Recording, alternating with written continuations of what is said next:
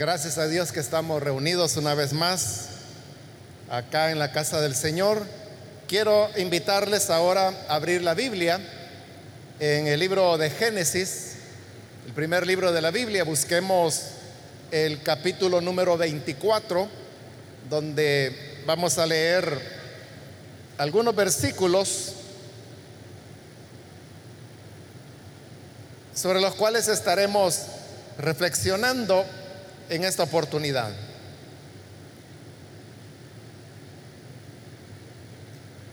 La palabra de Dios nos dice en el libro de Génesis capítulo 24, versículo 2 en adelante.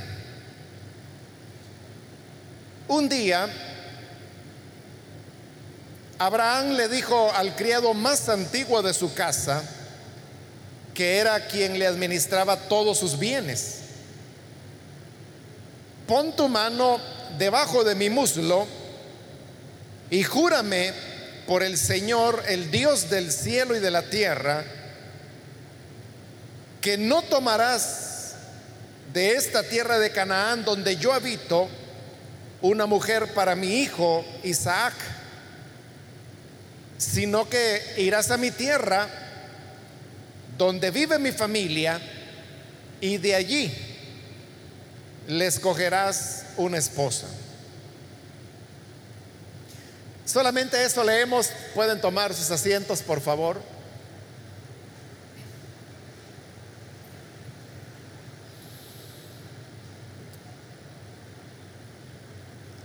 Hermanos, en esta oportunidad quisiera hablarles acerca de Eliezer. Eliezer era uno de los criados que Moisés tenía.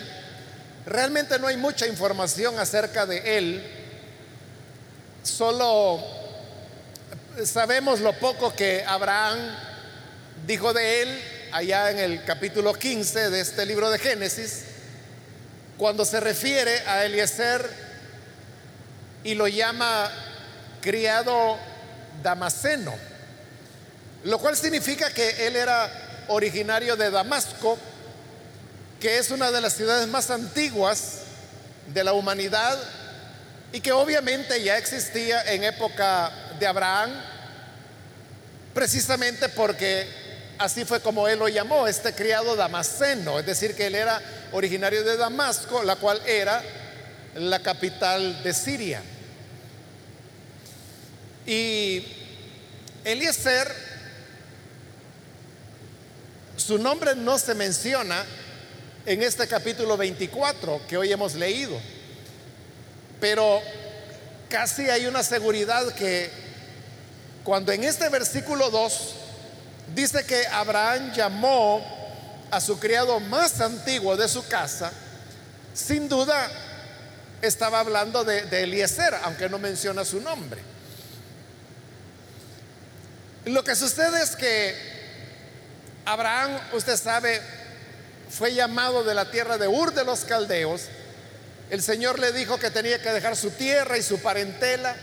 Y después de varios años, él llega a la tierra de Canaán, que es donde el Señor le dice que él va a habitar y que todo lo que su mirada alcanza a ver será de su propiedad.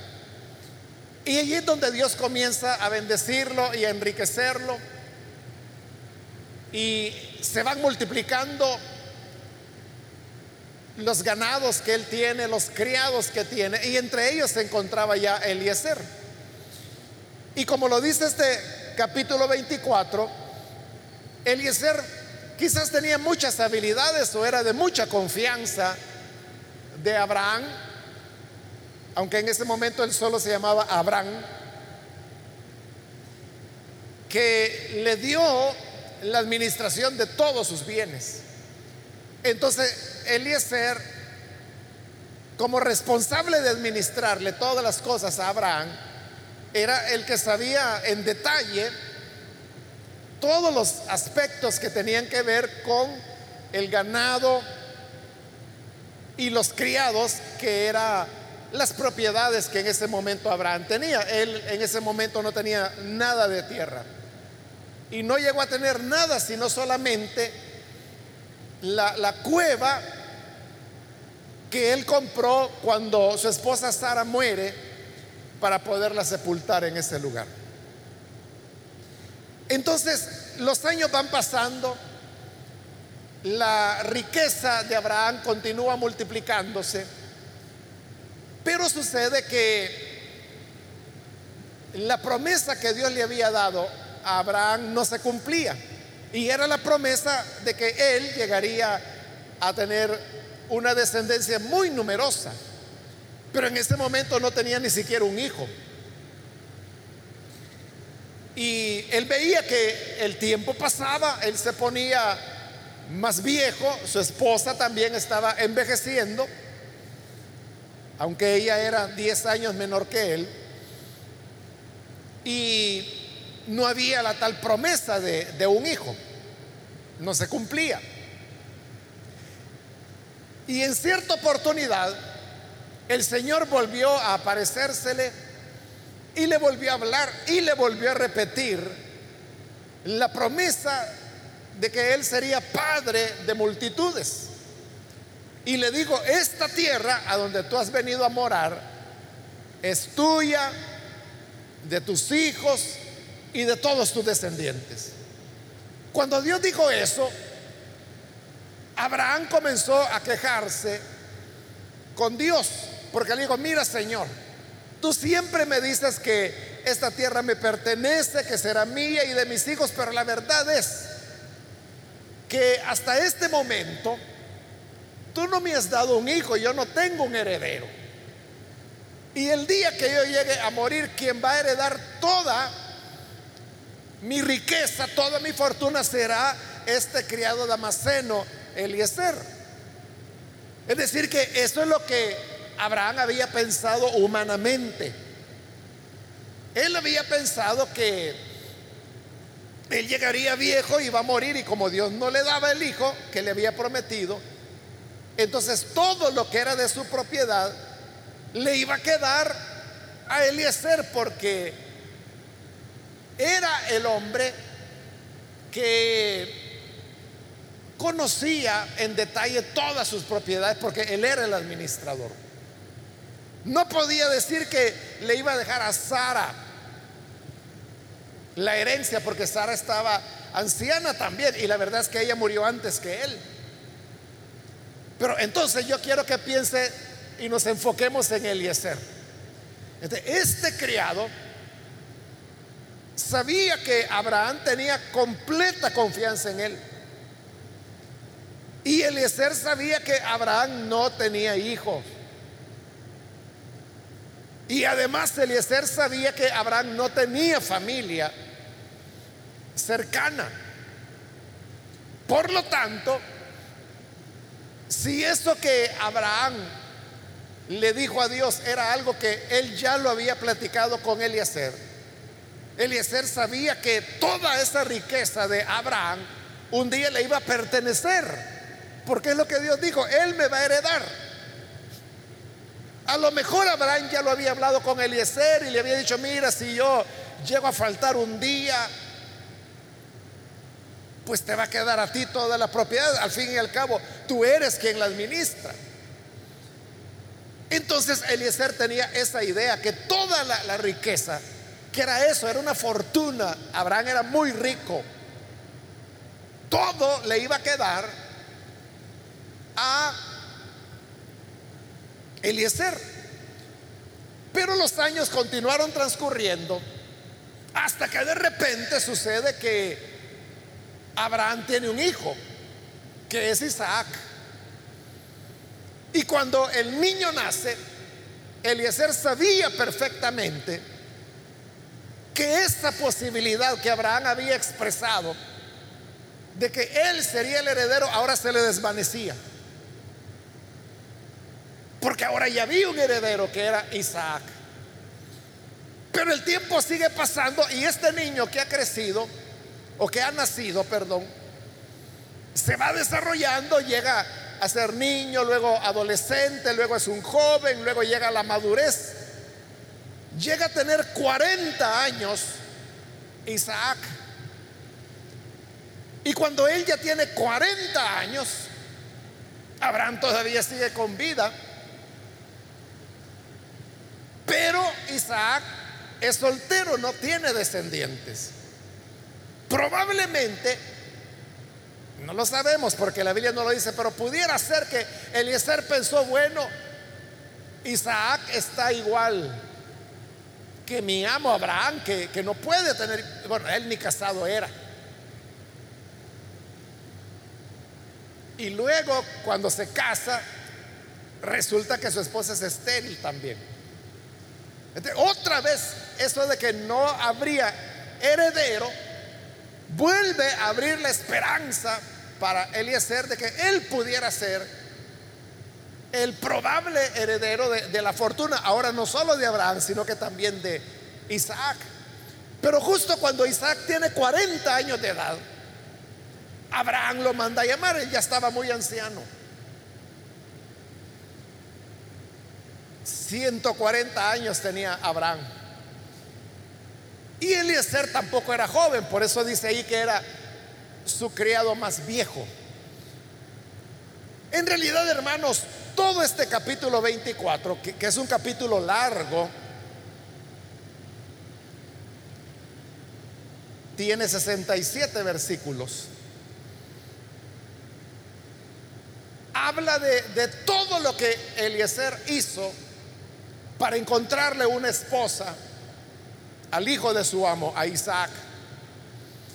Y como le dije, es de Eliezer que quiero hablar. Y específicamente lo que le quiero hacer notar es la lealtad de Eliezer.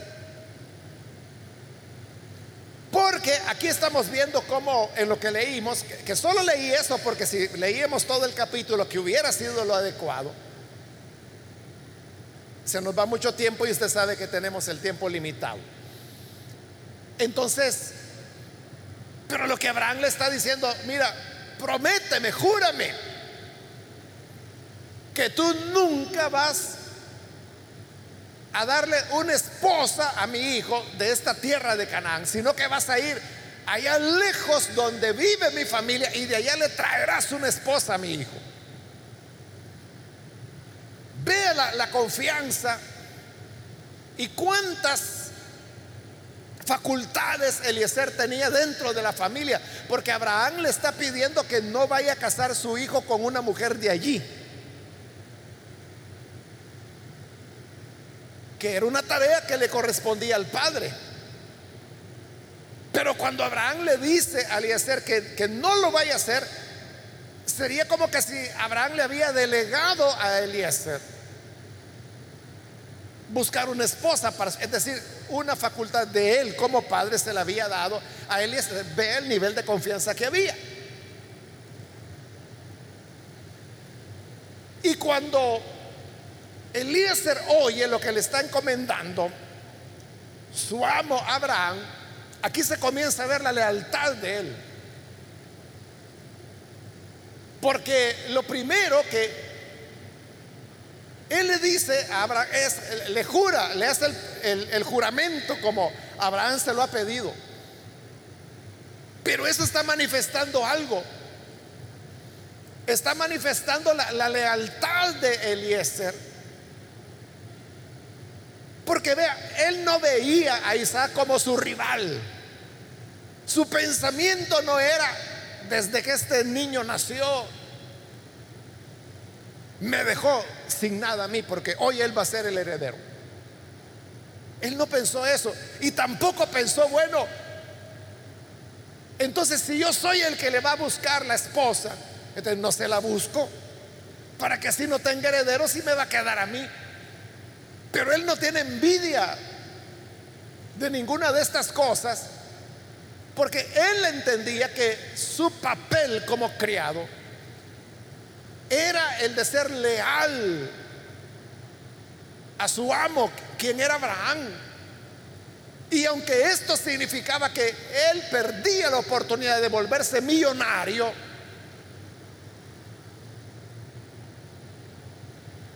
con lealtad, él hacía lo que Abraham le decía. Entonces, vea, la lealtad es algo que va más allá del interés personal. La lealtad es un valor muy importante y que hoy en día escasea mucho. Pero la lealtad es lo que hace que los hombres, las mujeres, sean personas decentes. Y por eso es que Eliezer se convierte en una opción, o en un modelo más bien sería, en un modelo de lo que es la lealtad. Todos, hermanos, todos nosotros tenemos que ser leal a alguien.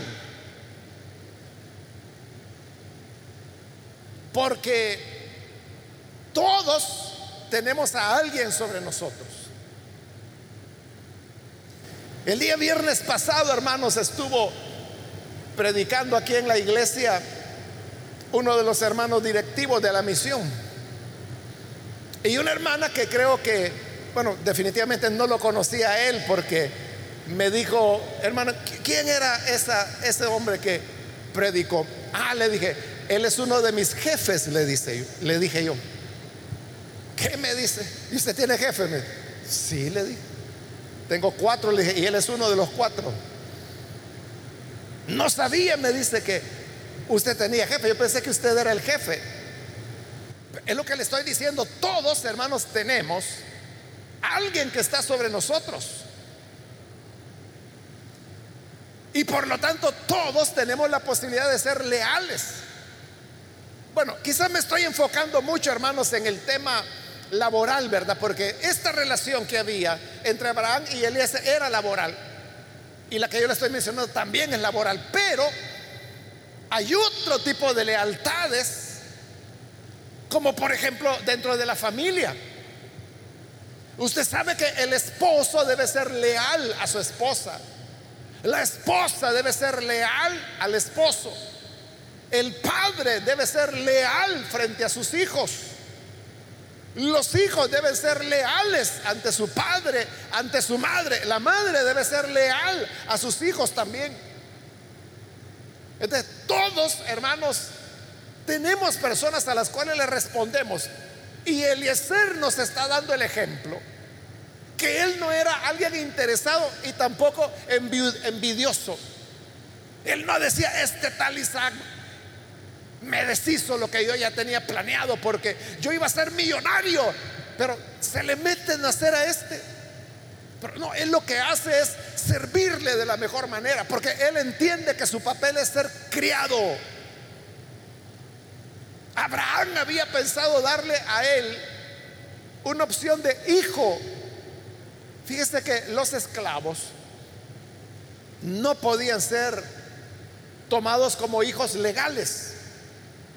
Lo que sí se podía era tomar a una esposa de entre las esclavas y se podía legalizar, es decir, era un matrimonio. Entonces la, esclava dejaba de ser esclava porque ahora era esposa del amo. Entonces se podía tomar una esclava como esposa, pero no se podía tomar un esclavo como hijo o una niña esclava no se podía tomar como hija. No existía esa figura. Pero aunque no existía, en esa confianza, Abraham veía a Eliezer así como el heredero. Pero Eliezer está demostrando que él no se veía a sí mismo más que como un criado y no quiere hacer otra cosa más que el papel que le corresponde a un criado, que es ser leal a su amo. Entonces, nosotros también, hermanos, debemos ser leales a las personas que están sobre nosotros. Ese señor o esa señora que le ha dado oportunidad o espacio a usted para que pueda trabajar en un taller, en una construcción.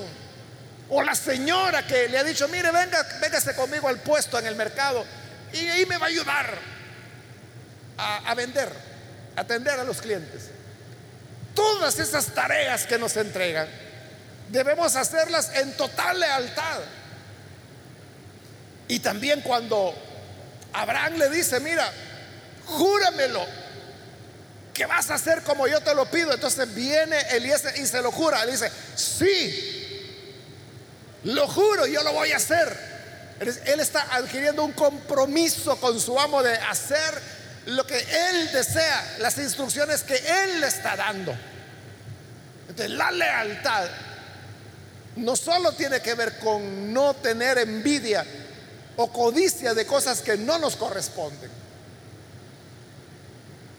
sino que además la lealtad representa un compromiso que uno tiene hacia esa persona, un compromiso de servicio, un compromiso de trabajo honesto, un compromiso de velar por, por las cosas que están ocurriendo.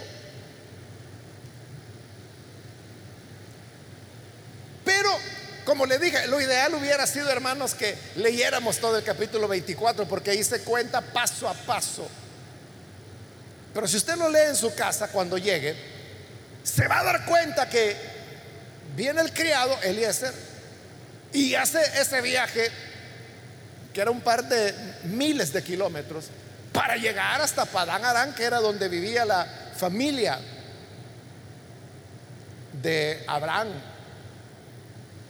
Y cuando llega allí, lo primero que hace el criado es que ora a Dios. Y le dice, mira, yo he dado este largo viaje, he llegado hasta aquí, y quiero, Señor, que me guíes. Quiero que por la misericordia que tienes con mi amo, que me indiques cuál es la muchacha que has escogido para que sea la esposa de Isaac. él está orando, pero ¿qué es lo que él está orando? Está orando para que las cosas le salgan bien, no a él, a su patrón.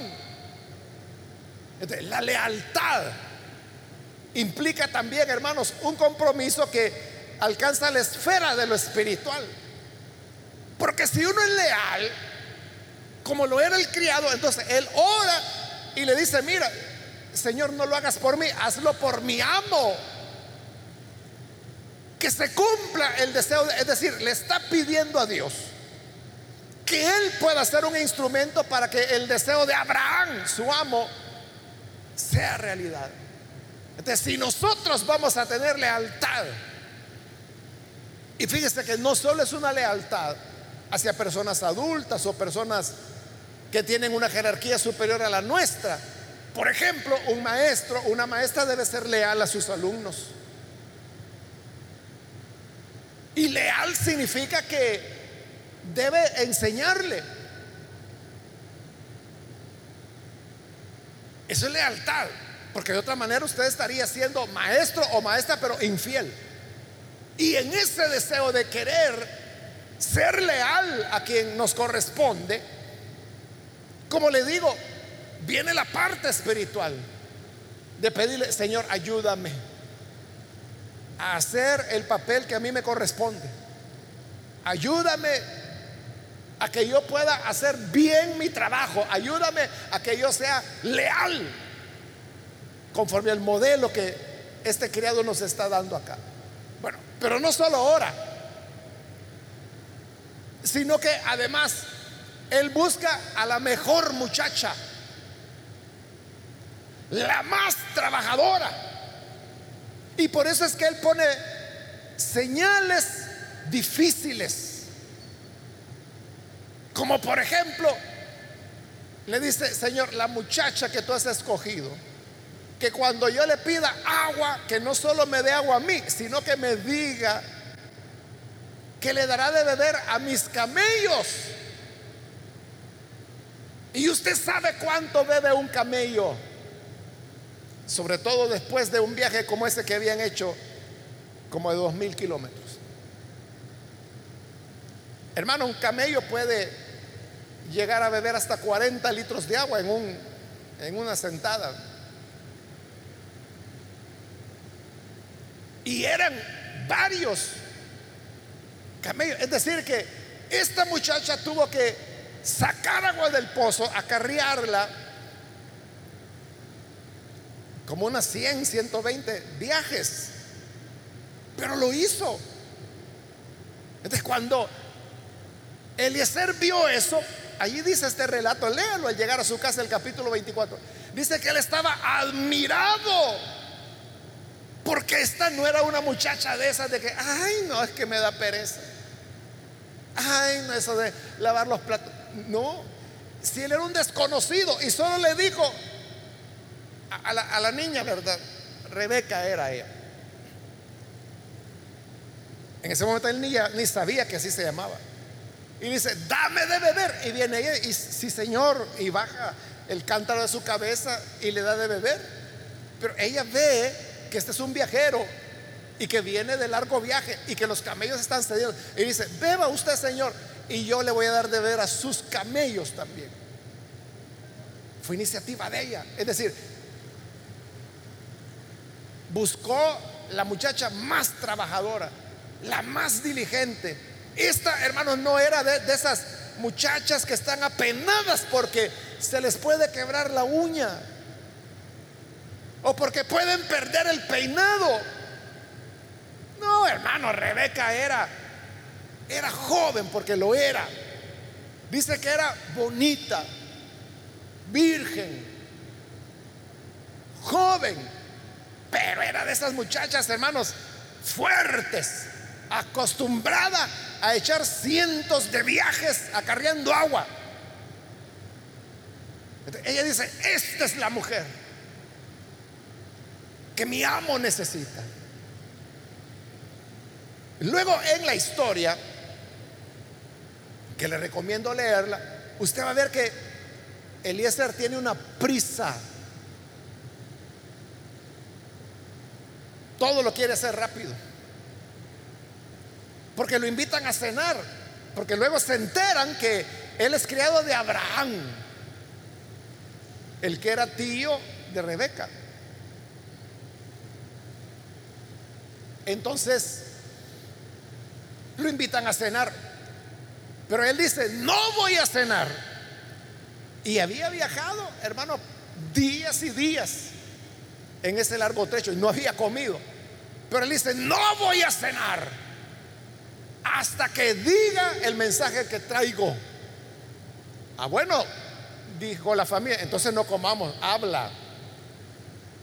él, no, él no estaba pensando, después de cena le voy a decir, o voy a cenar, voy a descansar y mañana que ya esté más despejado le voy a decir, no, él no tiene tiempo que perder. Y le dice, yo soy el criado y he venido porque busco una esposa para el hijo de mi criado, para Isaac. Y yo le puse al Señor estas señales. Y esta muchacha cumplió las señales. Así que ella es. Pero es su hija. Ustedes tienen la última palabra. Y ellos le dicen, bueno, si el Señor te ha guiado hasta acá, no lo podemos negar. Hoy sí dice, comamos porque ya me alegraron el alma. Él les da regalos a la muchacha, a los hermanos de ella, que uno de ellos era Labán, el que después va a ser suegro de Jacob, a su padre, a su madre, él da regalos. Y no cree usted que regalos así de cajita, ¿verdad? O sea, eran regalos que un millonario les estaba enviando, que era Abraham. Y a la muchacha fue la que más regalos le dio cenan y duermen. Al día siguiente se levanta temprano y dice, bueno, me voy de regreso. ¿Cómo que te vas? Sí, tengo que volver. El día anterior había y ya se quiere ir de regreso. Y dijeron, no, solo viene si te quiere llevar a la niña. No, déjala aquí, que se quede un su mes, porque ya no la vamos a volver a ver. Entonces, espera que la disfrutemos y luego la dejaremos ir. Y yo le digo, por favor, no me detengan. Si el Señor me ha prosperado hasta este momento, no me pongan atrasos en este momento. Él tiene prisa. Eso que él estaba haciendo físicamente era cansado. Era cansado. Pero ya quiere volver. Entonces ellos dicen, bueno, preguntémosle a ella a ver qué dice. Y van donde Rebeca y le preguntan, ¿te quieres ir con el hombre ya? Sí, dice, ya me voy. Ah, bueno. Y así es como se va. Entonces vea, eso es lealtad. Él está buscando la mejor muchacha. Es decir, lo mejor para su amo. Como que si él era el novio y él nada que ver, ¿verdad? Pero está buscando la mejor novia, la mejor muchacha, la más trabajadora, la que tiene más cualidades, la que es más fuerte, la que tiene más iniciativa. Entonces, lealtad significa que nosotros buscamos lo mejor también para aquellos a quienes debemos ser leales. Leales a aquella persona que tiene una cosa muy buena y tiene otra buena. La muy buena se la da a aquel a quien debe ser leal y lo bueno le queda a él. O si tiene algo bueno y algo malo, lo bueno se lo da a quien debe ser leal y lo malo le queda a él. Y voy a terminar, hermano, ya diciéndole que esta es la última vez en la Biblia que se menciona al criado, que como le digo, se cree con mucha seguridad que era Eliezer. Es decir, que la última mención que se hace de él, él es el protagonista del capítulo 24. Como le digo, léalo en su caso y usted va a ver que toda la historia gira alrededor de él. Es lo último que la Biblia dice él. Ahora, ¿cuándo murió? No lo sabemos. ¿Quién murió primero, Abraham o él? No lo sabemos. ¿Por cuánto tiempo más pudo servir? A... No lo sabemos. Porque aquí el amo y el que había recibido las promesas era Abraham, no él. Eso es lealtad que no importa dónde usted queda, porque puede ser, hermanos, que, por ejemplo, usted trabaja en un taller y toda la gente elogia al jefe y todos le dicen, ah, no, si usted es excelente, usted es muy bueno y usted sabe que el jefe no hace nada, que es usted quien hace todo. Pero usted me dice, ay Dios, si este don no hace nada, yo soy el que hago todo. Yo soy el bueno. Él se queda con la boca callada porque es leal y lealtad significa que los clientes piensen que el dueño es el bueno cuando él de mecánica no sabe nada. No sabe la diferencia entre un tornillo y una tuerca. Usted es el bueno, pero lealtad significa dejar que Él se lleve los honores. Esta es la razón, hermanos, por la cual como este capítulo 24 es la historia del criado que le va a buscar esposa al hijo de Abraham, el heredero de las promesas. Entonces, muchos esto lo ven como una figura que habla de la labor del Espíritu Santo. Eliezer representa al Espíritu Santo, que es el que le está preparando esposa al hijo de Abraham, que es Jesús. Entonces, fíjese, Tal fue la lealtad de Eliezer, que la Biblia lo presenta como un modelo o como una figura o un tipo del Espíritu Santo. Que Dios nos ayude, hermanos, para que nosotros podamos ser leales a quien nos corresponda. Y esa responsabilidad puede ser hacia el coordinador de diáconos, hacia la coordinadora de privilegios hacia el jefe, hacia el hijo, hacia el padre, hacia el amigo, porque a los amigos también hay que serle leal. Y en la medida que seamos más leales, seremos más semejantes a este modelo que la palabra de Dios da. Vamos a cerrar nuestros ojos. Y quiero invitarle, antes de orar, quiero hacer una invitación para las personas que todavía no han recibido al Señor Jesús como su Salvador, pero si usted ha escuchado hoy la palabra y a través de ella se da cuenta que en verdad Dios tiene grandes bendiciones para las personas que muestran lealtad. Daniel fue un hombre leal al rey que lo esclavizaba. Nehemías fue leal al rey que también lo tenía cautivo, lo tenía de esclavo. Si ellos fueron así leales, nosotros también debemos serlo.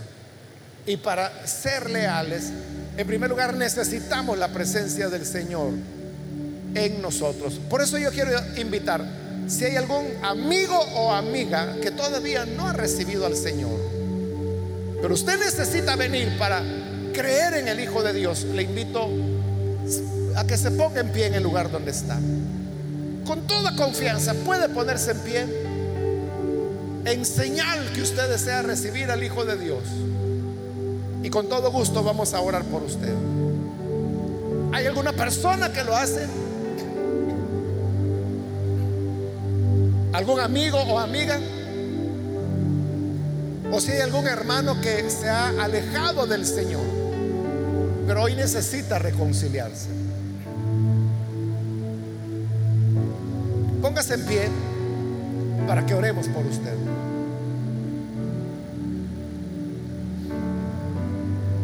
Venga hoy, porque debo hacer la oración ya, pero si hay alguien, póngase en pie y vamos a orar por usted. Aquí hay una persona que lo hace, Dios le bendiga. Alguien más que necesita venir al Señor. Puede ponerse en pie, no necesita pasar al frente, sino que allí en el lugar donde está, solamente póngase en pie y vamos a orar por usted ahí donde se encuentra. Muy bien, ahí en medio hay otra persona, Dios la bendiga. ¿Alguien más?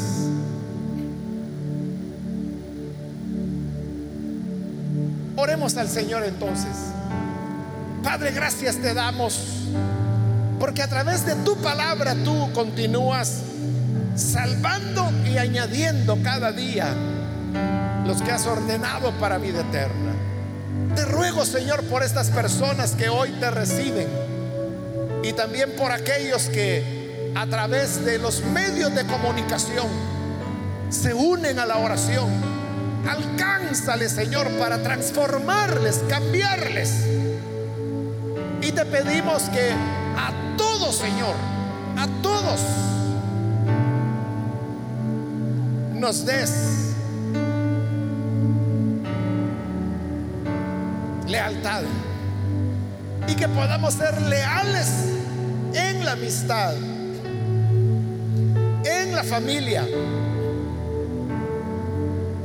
en el trabajo, en los estudios, en el vecindario, en la cooperativa, en todas las áreas en que nos desempeñemos.